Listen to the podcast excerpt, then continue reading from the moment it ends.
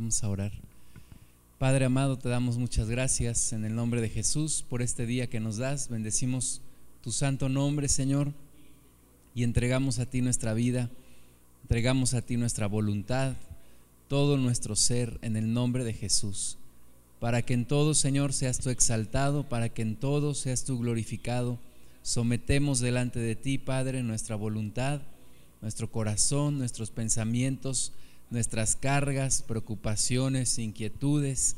Señor, cualquier situación que en esta hora quisiera apartarnos de ti, la entregamos en el nombre de Jesús y la quitamos de en medio y declaramos, Padre, que hoy vamos a recibir de ti, de tu palabra, que hoy vamos a cambiar de acuerdo a tu voluntad y que hoy te vamos a alabar y vamos a bendecir tu nombre. Señor, gracias porque tú nos esperas en este día a que nosotros entremos en comunión contigo. Gracias, Padre, porque nada nos puede separar de tu amor en Cristo Jesús. Gracias, Señor, porque tenemos vida eterna en ti, porque diste tu vida en rescate por la nuestra. Gracias te damos, Señor, en el nombre de Jesús, porque todas las promesas son en ti sí y en ti amén. Gracias te damos en el nombre de Jesús. Invocamos tu presencia, Padre sobre cada uno de nosotros, sobre nuestros hermanos que vienen en camino. Señor, hágase tu voluntad.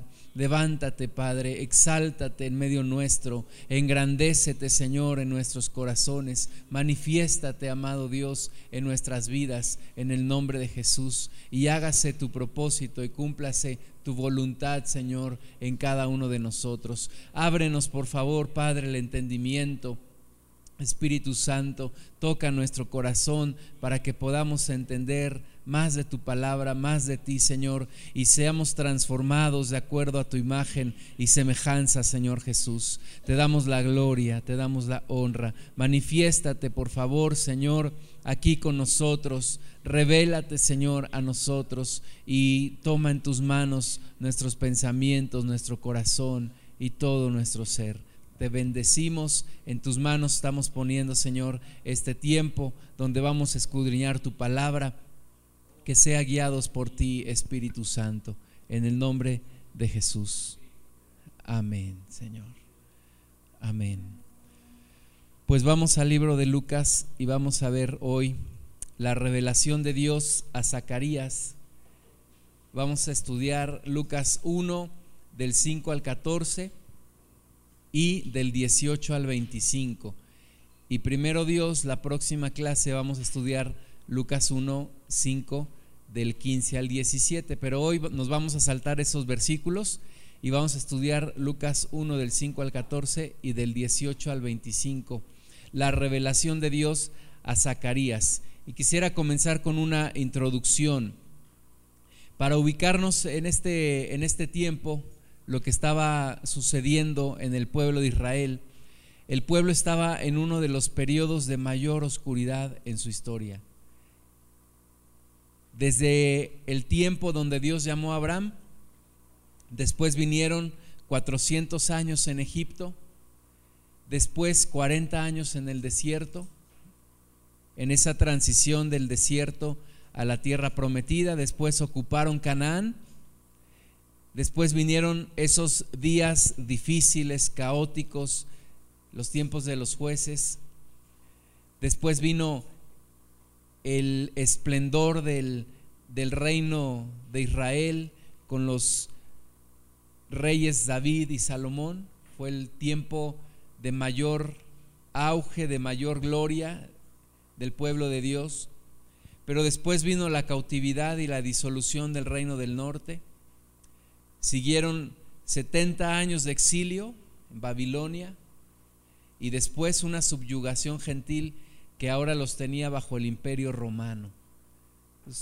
en esa carrera descendente de la relación de Israel con Dios, estaban en un tiempo de gran apostasía, en un tiempo en donde anhelaban ver de nuevo la gloria de Dios, en donde leemos en Lucas 1.78, dice, por la entrañable misericordia de nuestro Dios, con que nos visitó desde lo alto la aurora, para dar luz a los que habitan en tinieblas y, y en sombra de muerte, para encaminar nuestros pies por camino de paz.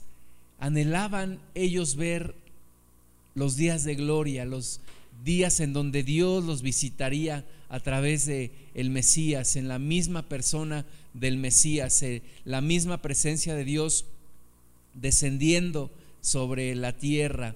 Tenían en mente algunas promesas, por ejemplo en Malaquías capítulo 4 versículo 2, en donde el profeta dijo, mas a vosotros los que teméis mi nombre, nacerá el sol de justicia y en sus alas traerá salvación y saldréis y saltaréis como becerros de la manada. Pues anhelaban ver el cumplimiento de estas promesas que Dios había hecho 400 años atrás. Se caracterizaba este tiempo por un tiempo de silencio de parte de Dios. Dios estaba en silencio. Dios no hablaba ni por visión, ni por profeta, ni por milagros. Un tiempo de oscuridad en donde sin embargo también recordaban la palabra escrita por Malaquías en Malaquías 3.1, donde Dios decía, he aquí yo envío mi mensajero, el cual preparará el camino delante de mí, y vendrá súbitamente a su templo el Señor a quien vosotros buscáis, y el ángel del pacto a quien deseáis vosotros.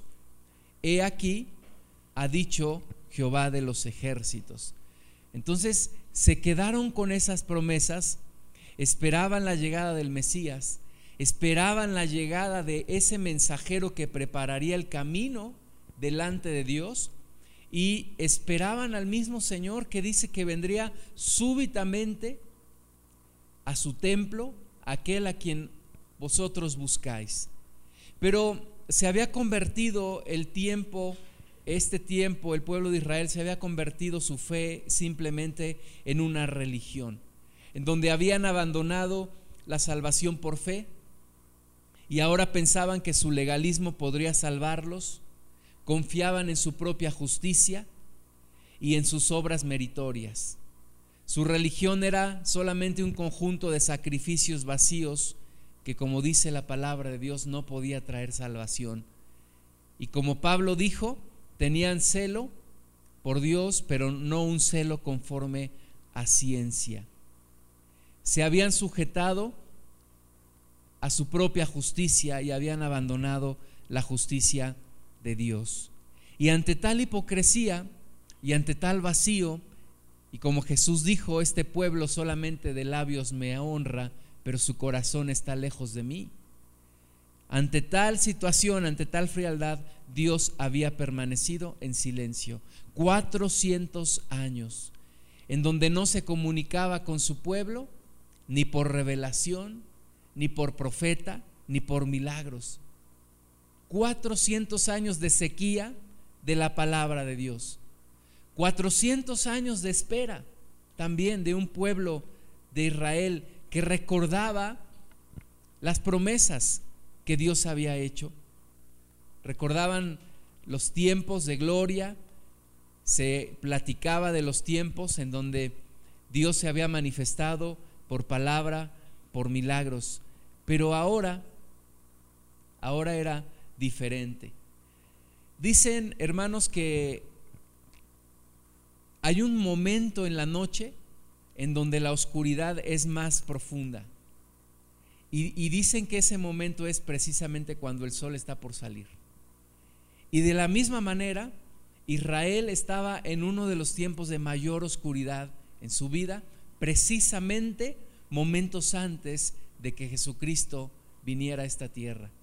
Pues de la misma manera como en la noche hay un momento de oscuridad profunda antes de que salga el sol, de la misma manera Israel que es el pueblo de Dios y que era en ese entonces también el pueblo de Dios, vivía una oscuridad inmensa. Ahora imagínense el resto de la humanidad. Si Israel vivía esta situación, ¿cómo estaría el resto de la humanidad? Una humanidad sin Dios, una humanidad sin propósito. Y precisamente en los momentos más oscuros, o en uno de los momentos más oscuros de la humanidad, es cuando viene el destello de luz. Viene un destello de luz en medio de la oscuridad. Y Lucas comienza su relato hablándonos de la revelación de que vendría ese mensajero que prepararía el camino para el Señor Jesús. Ese mensajero que Malaquías había dicho en Malaquías 3.1, un mensajero que prepararía el camino delante del Señor. Bueno, ese destello de luz en medio de la oscuridad aparece aquí en Lucas capítulo 1. Comienza anunciando el nacimiento de Juan a partir del versículo 5. Y hay varias razones por, por, las cuales Lucas comienza describiendo la aparición de este gran mensajero, dicho por Jesús mismo, el más grande profeta de todos los tiempos, Juan el Bautista. Varias razones por las cuales Lucas comienza su relato de la salvación a través de la aparición de este mensajero Juan el Bautista. Primero, es la conexión entre el Antiguo y el Nuevo Testamento. Es asombroso cómo la promesa de Malaquías en Malaquías 3 continúa ahora en Lucas 1. ¿Verdad? Malaquías nos deja con una pausa que dura nada más 400 años, el último libro del Antiguo Testamento, Malaquías. Nos deja la promesa la promesa de que Dios había de enviar su mensajero y después su, su Salvador, su Mesías. Y continúa Lucas el relato 400 años después diciendo, efectivamente Dios cumplió su promesa. Entonces, la aparición de Juan el Bautista es la conexión entre el Antiguo y el Nuevo Testamento. Hermanos, no estamos hablando de dos historias, Estamos hablando de la misma. No estamos hablando de dos caminos para salvación. Estamos hablando de un solo camino que continúa en el Nuevo Testamento. El Antiguo Testamento es la descripción de todas las promesas, de todo lo que habría de venir, pero el Nuevo Testamento es la realización de esas promesas, el cumplimiento de esas promesas. Pues es la continuación de la historia de salvación de nuestro Dios para nosotros. Comienza también eh, Lucas con este relato de Juan el Bautista porque es el cumplimiento de las promesas del Antiguo Testamento y coloca el Nuevo Testamento a la misma altura del Antiguo Testamento. Es decir, en cuanto a autoridad, el Nuevo Testamento tiene la misma autoridad que el Antiguo Testamento porque empieza describiendo y de aquí en adelante vamos a ver el cumplimiento de todas las promesas en el Antiguo Testamento. El Nuevo Testamento es también palabra de Dios. Y comienza mostrándonos Lucas con, esta, con este anunciamiento del nacimiento de Juan. También a, a través de Juan el Bautista Dios rompe su silencio. Qué momento tan especial este que vamos a ver hoy, porque Dios estaba terminando con una sequía de 400 años sin hablarle a su pueblo. Y sin hablarle a su pueblo quiere decir que tampoco le hablaba a la humanidad. 400 años de silencio están a punto de ser rotos a través de la revelación del nacimiento de Juan el Bautista. ¿Y de qué manera Dios rompe su silencio? Con la aparición de un ángel, y no de cualquier ángel, del ángel Gabriel, que viene a revelar el nacimiento de Juan. Viene también a revelar un milagro, el milagro del nacimiento de Juan, porque sus padres eran de edad avanzada y además su madre Elizabeth no podía concebir dice la Biblia que era estéril. Y nos viene a abrir toda una serie de milagros que ocurrirían después. El siguiente milagro, importantísimo, fundamental en la historia de nuestra salvación, el más milagroso nacimiento de nuestro Señor Jesucristo a través de una mujer virgen. Pero bueno, con Juan inicia una serie de milagros que gracias a Dios, continúa hasta el día de hoy. Y el cumplimiento de Juan el Bautista como el mensajero que prepararía el camino para el Mesías, nos muestra también que Jesucristo es el Mesías. Es una de las señales de que Jesús es el Mesías. Es tan importante este, este relato que vamos, a, que vamos a analizar o que estamos analizando el día de hoy. Comienza Lucas 1.5, dice, hubo en los días de Herodes. Es importante para Lucas mencionarnos, porque es importante para Dios mencionarnos un poco del contexto que estaba viviendo en ese tiempo el pueblo de Israel. Herodes es el primero y mejor conocido de todos los Herodes que menciona la Biblia. Los otros Herodes que menciona la Biblia son los siguientes. Antipas, que está en Lucas 3.1. Ahí se nos dice que en el año decimoquinto del imperio de Tiberio César, siendo gobernador de Judea Poncio Pilatos, y Herodes tetrarca de Galilea. Este Herodes tetrarca de Galilea, también conocido como Antipas, es otro Herodes que el que nos dice Lucas en Lucas 1.5. Hay otro Herodes también que es Felipe. Nos lo menciona también en Lucas 3.1. Dice que Felipe, su hermano, era tetrarca de Ituria y de la provincia de Traconite. Había otro Herodes, Herodes Arquelao. Este está en Mateo 2:22. Dice, pero oyendo que Arquelao reinaba en Judea en lugar de Herodes, su padre, tuvo temor de ir allá. este Arquelao es otro de los Herodes. Y luego tenemos a Herodes Agripa I. Herodes Agripa I, que está en Hechos 12, 1, que dice, en aquel mismo tiempo el rey Herodes echó mano a algunos de la iglesia para matarles. Este era otro Herodes, Herodes Agripa I. Y tenemos Herodes Agripa II, no agripados, Agripa II. Hechos 25, 13 dice, pasados algunos días, el rey Agripa y Berenice vinieron a Cesarea para saludar a Festo. Pues todas estas, esta, esta serie de Herodes en la historia comienza con uno, y ese uno es del cual nos habla Lucas en Lucas 1.5. Herodes también se le conoce como Antípater. Herodes Antípater. Este, este Herodes eh, había, perdónenme, este Herodes no es Antípater. Antípater es el padre de este Herodes.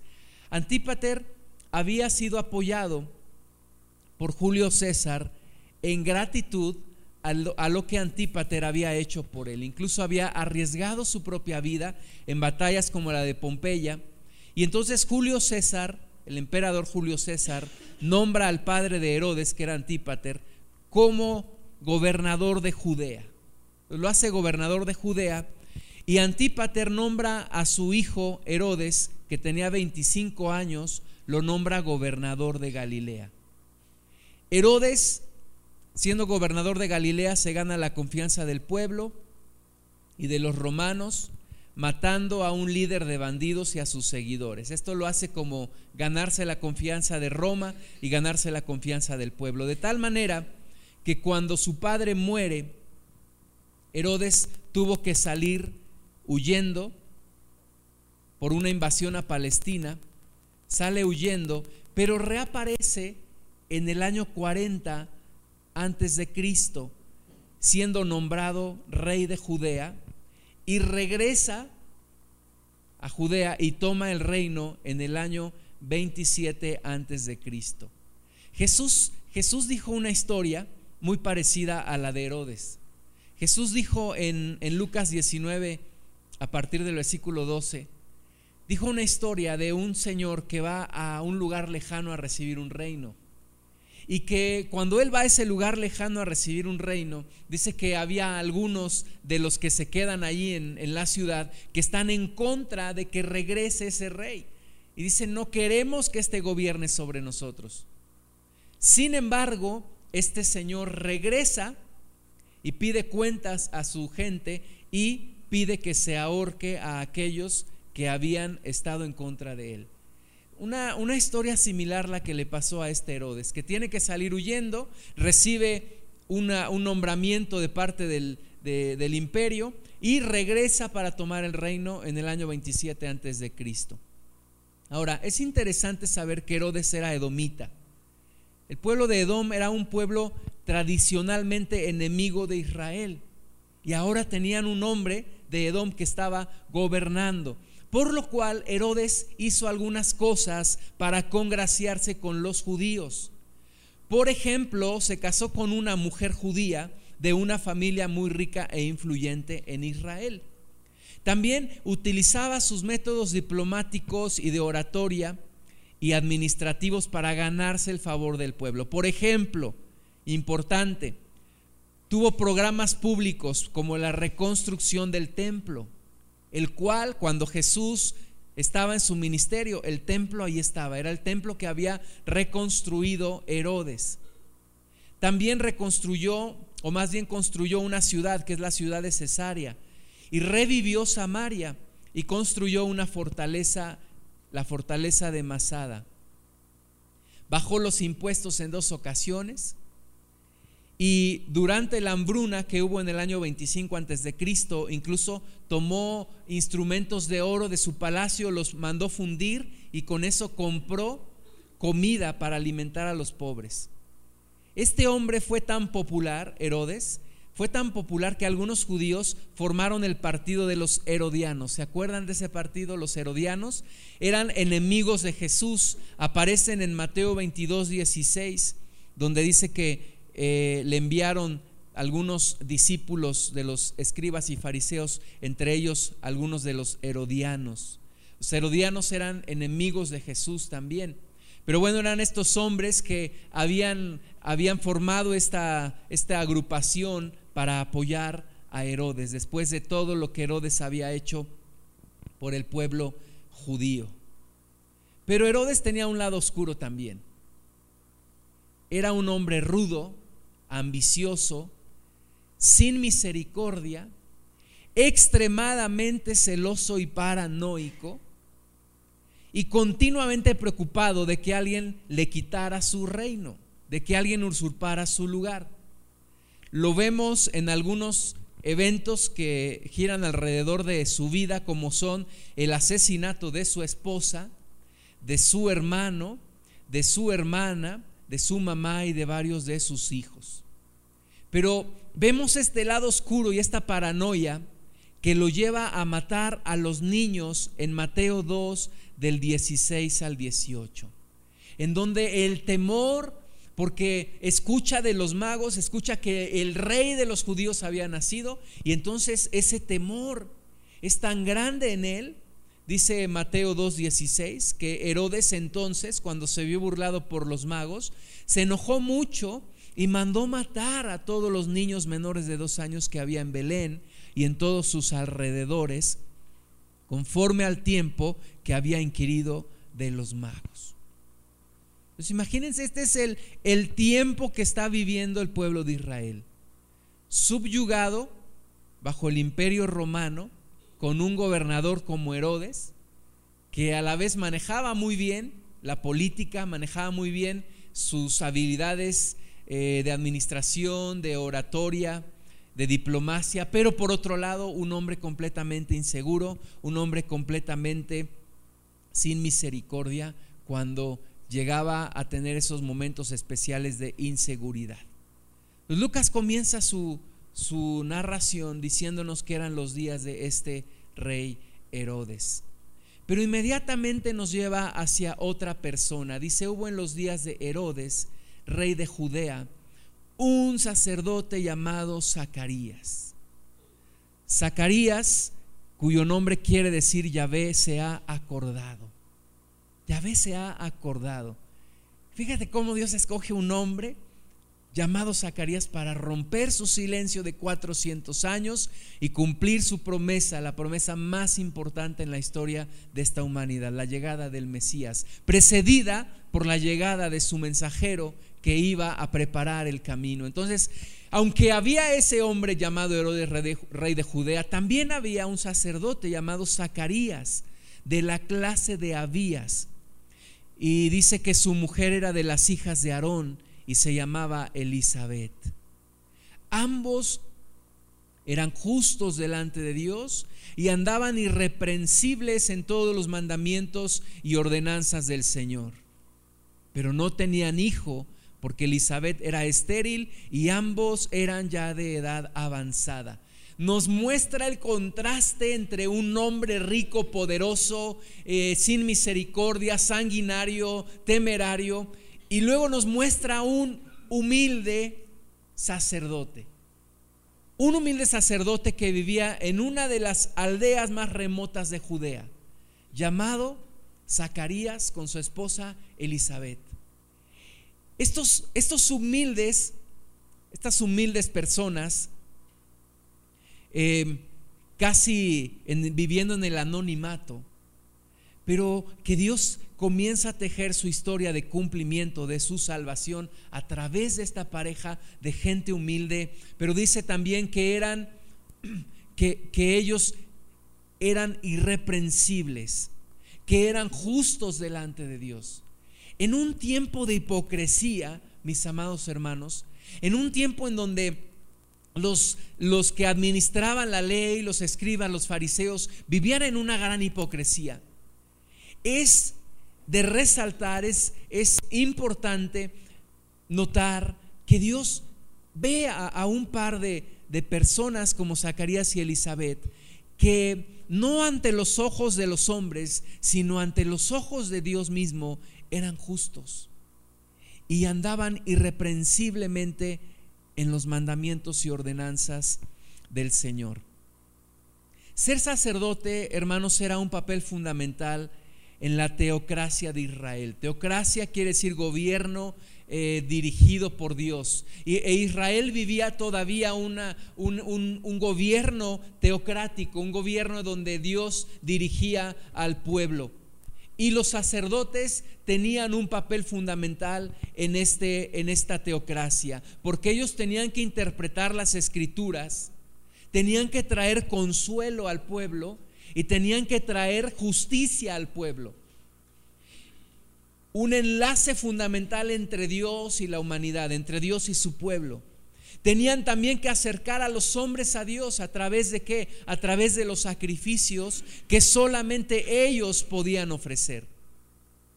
Ahora, para todo sacerdote en Israel, además de cumplir sus obligaciones en su lugar de, origen, Zacarías en su aldea tenía que cumplir sus obligaciones de sacerdote, pero además tenían la obligación dos veces al año por una semana cada una de estas ocasiones, tenían que dejar su responsabilidad local para irse al templo de Jerusalén a servir por una semana. Esto sucedía dos veces al año. Dos veces al año cada sacerdote tenía que dejar su responsabilidad local en su aldea, en su ciudad local, e irse a Jerusalén, pasar una semana, servir ahí. Dos ocasiones al año sucedía esto. Y aquí encontramos a Zacarías en uno de esos dos servicios anuales. Zacarías estaba cumpliendo su responsabilidad de su semana, de una de sus dos semanas al año, sirviendo en el templo ahí en Jerusalén. Dice Lucas que Zacarías era parte de la división de Abías. Eh, el rey David, hace muchos años, el rey David junto con Sadoc y Ahimelech, habían organizado a los sacerdotes en 24 divisiones. Esto lo pueden ustedes encontrar en primer libro de Crónicas, capítulo 24, versículos del 4 al 19. Se habían organizado estas 24 divisiones de sacerdotes y Abías era la octava división. Sin embargo, durante la cautividad en Babilonia, de estas cuatro divisiones que habían salido cautivas a Babilonia, solamente regresaron cuatro. Solo regresaron cuatro. Lo pueden ustedes leer en el libro de Esdras capítulo 2 versículos 36 al 38. De 24 divisiones que había eh, formado David, Sadoc y Ahimelech, solamente regresaron cuatro divisiones de la cautividad en Babilonia. Pero los judíos de estas cuatro divisiones que habían quedado, decidieron reinstalar las 24 divisiones de nuevo. O sea, de estas cuatro divisiones de sacerdotes que habían quedado, ellos tomaron y volvieron a formar 24 divisiones. Así que Zacarías tal vez no pertenecía genealógicamente, no pertenecía a la división de Abías. Sin embargo, era la división a la cual él había sido asignado. Y entonces, siendo él asignado a la división de Abías, estaba ahí cumpliendo su semana de servicio. Zacarías se había casado con Elizabeth. Elizabeth, el nombre Elizabeth quiere decir mi Dios es un juramento. Y este nombre recuerda la fidelidad de Dios. Mi Dios es un juramento, mi Dios no falla, mi Dios no nos va a dejar. Y Elizabeth era una virgen de las hijas de Aarón. Es decir, venía también de una familia de sacerdotes. La familia de Elizabeth, los hombres, debían ser sacerdotes. Su padre seguramente había sido sacerdote, sus hermanos, todos los de su familia que eran varones, tenían que ser sacerdotes por venir de la casa de Aarón. Entonces, una mujer rodeada de sacerdotes se casa con un sacerdote. Y entonces esta pareja especial de la sociedad, Zacarías y Elizabeth, eran justos, perdón, delante de Dios. Sin embargo, dice el versículo 7, hay un pero aquí en esta historia, pero no tenían hijo, pero no tenían hijo. Y dice que no tenían hijo porque Elizabeth era estéril y ambos eran ya de edad avanzada. Entonces, eran justos delante de Dios, pero seguramente delante de los hombres habría alguno que decía, pues qué maldición están pagando Zacarías y Elizabeth que no pueden tener hijos. Porque el no poder tener hijos era una maldición. Y recordemos a aquel hombre que le dijo al Señor Jesús cuando vieron a ese hombre ciego, Señor, ¿Por causa de quién está este ciego? ¿Por, ¿Por, él mismo? ¿Por sus pecados? ¿O por los pecados de sus padres? Entonces la sociedad judía era muy dada a juzgar. Y tal vez algunos decían, mira a los pobres de Zacarías y Elizabeth, quién sabe qué pena estén pagando porque no pueden tener hijos. Pero delante de Dios ellos eran justos. Además la circunstancia estaba un poco ya más complicada porque eran de edad avanzada eran de edad avanzada. Bueno, a estos dos escogió Dios para anunciar y para traer a su mensajero que prepararía el camino del Mesías. Dice el versículo 8, aconteció que ejerciendo Zacarías el sacerdocio delante de Dios según el orden de su clase, conforme a la costumbre del sacerdocio, le tocó en suerte ofrecer el incienso entrando en el santuario del Señor. Fíjate, era un privilegio, un privilegio ofrecer el incienso. No todos los sacerdotes ofrecían el incienso, pero dice que le tocó en suerte a, a Zacarías conforme a la costumbre del sacerdocio, le tocó ofrecer el incienso. Era uno de los honores más altos para un sacerdote entrar a ofrecer el incienso en el lugar santo. Era, era un privilegio, era una oportunidad única en la vida, era el mayor honor para un sacerdote. Y ahí estaba Zacarías recibiendo este honor de entrar y ofrecer el incienso. Dice Éxodo 30, versículo 7 y 8, dice, y Aarón quemará incienso aromático sobre él. Cada mañana, cuando aliste las lámparas, lo quemará. Y cuando Aarón encienda las lámparas al anochecer, quemará el incienso rito perpetuo delante de Jehová por vuestras generaciones.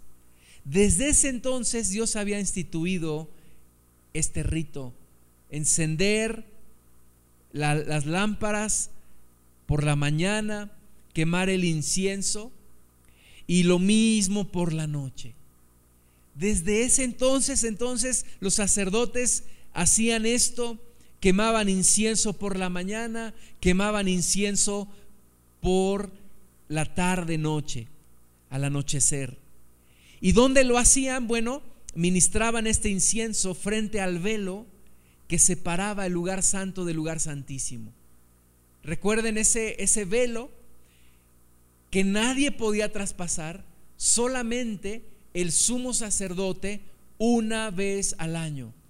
El sumo sacerdote solamente una vez al año podía atravesar ese velo en el día de la expiación, dice la palabra de Dios, no sin sangre, o sea, tenía que entrar ya con un sacrificio, entraría y haría la expiación. Solamente una vez al año un hombre podía hacerlo. Pero todos los días los sacerdotes, alguno de ellos, entraba al lugar santo, tomaba el fuego, quemaba el incienso y el humo subía delante de Dios. Ahora, fíjense bien, versículo 10 dice, y toda la multitud del pueblo estaba afuera orando a la hora del incienso. Mis hermanos, siempre, siempre en toda la historia de la humanidad, aunque la humanidad se ha desviado, aunque la humanidad se ha apartado de Dios, siempre ha habido, dice la palabra de Dios, un remanente santo. Un remanente santo como Zacarías y Elizabeth, que no se olvidaban de Dios. Y con, con gozo yo me imagino que Zacarías estaba cumpliendo el honor de entrar en el lugar santo y eh, ofrecer el incienso delante de Dios. Y dice que había una multitud afuera levantando sus oraciones, una multitud orando.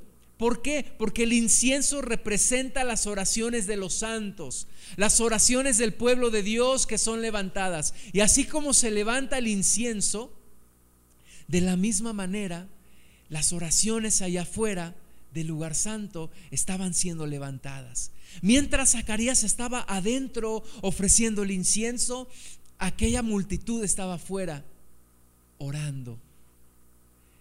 Piensan algunos que tal vez era la tarde, porque habla de una multitud y viviendo bajo el imperio romano y bajo eh, la, la, dura mano del imperio romano, era más, más más eh, probable que la multitud pudiera juntarse no en la mañana, sino en la tarde, al atardecer, al anochecer.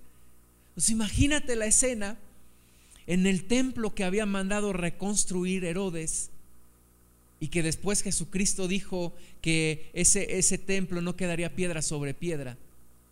Pero en ese tiempo también de sequía espiritual, 400 años de silencio de Dios, un hombre esforzándose, ofreciendo el incienso y una multitud afuera orando a Dios.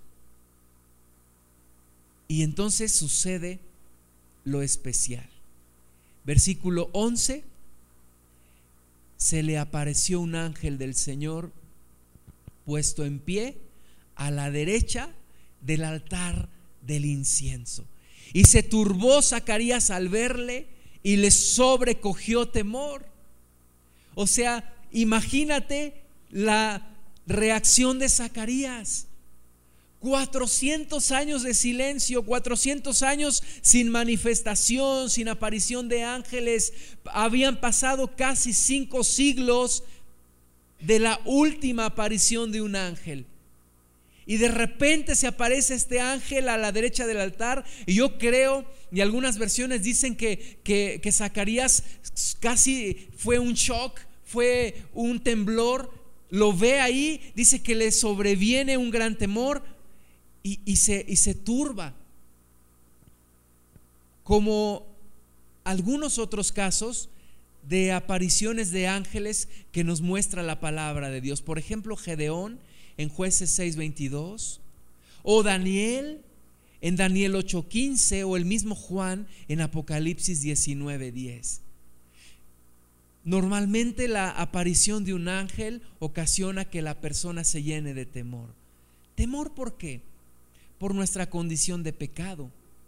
Temor por lo sobrenatural, pero también temor porque Dios pudiera ejecutar un acto de juicio en respuesta de nuestros pecados. Pero este ángel no venía en una encomienda de ejecutar algún juicio. Dice el versículo 11, se le apareció un ángel del Señor puesto en pie a la derecha del altar del incienso. Versículo 12, y se turbó Zacarías al verle y le sobrecogió temor. Pero el ángel le dijo, Zacarías, no temas, porque tu oración ha sido oída y tu mujer Elizabeth te dará a luz un hijo y llamarás su nombre Juan. Fíjate, le dice, tu oración ha sido oída. ¿Cuál oración? Pues seguramente ellos habían estado orando por un hijo. Pero tal vez, dada ya la edad de ambos, yo creo que tal vez esa oración la habían dejado ya de hacer. Habían dicho, bueno, tal vez ya no, no es tiempo, Dios no nos respondió, Dios no quiso darnos un hijo, y entonces tal vez habían olvidado, pero Dios manda a su ángel y de qué manera Dios rompe su silencio de 400 años, mandando un ángel diciéndole a Zacarías, tu oración ha sido oída y tu mujer te dará a luz un hijo y llamará su nombre Juan. Juan es la forma griega del hebreo Yohanan, que quiere decir Dios tiene gracia. Dios tiene gracia. Y este hombre, Juan, dice que sería de gozo y alegría, no solamente para Juan y, para, perdón, Zacarías y Elizabeth, sino para muchos, porque haría regresar el corazón de muchos al corazón de Dios. Y entonces, versículo 18 de Lucas 1, Zacarías en lugar de, aceptar el milagro, de reconocer, de creer, Zacarías se muestra con una actitud escéptica. Dice, dijo Zacarías al ángel, ¿en qué conoceré esto? Pues yo soy viejo y mi mujer es de edad avanzada. Respondiendo el ángel le dijo, yo soy Gabriel, que estoy delante de Dios y he sido enviado a hablarte y darte estas buenas nuevas. Y ahora quedarás mudo y no podrás hablar hasta el día en que esto se haga, por cuanto no creíste mis palabras, las cuales se cumplirán a su tiempo. Fíjate, Zacarías era un hombre justo delante de Dios, pero no, no un hombre sin pecado. Igual que tú y que yo, Zacarías también tenía sus tiempos de incredulidad. Y Zacarías no creyó, y el ángel le dice, mira, le declara su nombre, mm, como diciéndole, no es cualquier ángel ordinario, es Gabriel.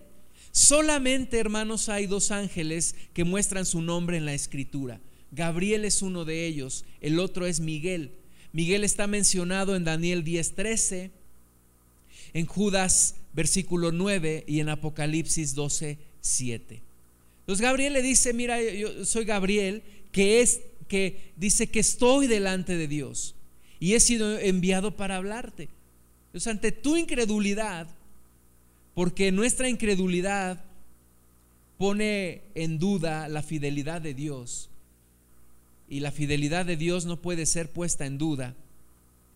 Y entonces como, como castigo a su incredulidad, dice, quedarás, quedarás mudo hasta el cumplimiento de esta promesa. Zacarías queda mudo, la multitud, dice la palabra en el versículo 21, Lucas 1, 21, el pueblo estaba esperando a Zacarías y se extrañaba de que él se demorase en el santuario. La gente que estaba orando afuera ya estaba preocupada. Normalmente el sacerdote tenía que entrar y hacer todo lo más rápido posible. ¿Por qué? Porque corría el riesgo de hacer algo mal y caer muerto allí mismo. Incluso en el día de la expiación, el sumo sacerdote entraba con, con algunas campanitas y la gente que estaba escuchando y pendiente y, y, preocupada de que si saldría todo bien, escuchaba las campanitas y al escuchar las campanitas sabía que todo estaba bien.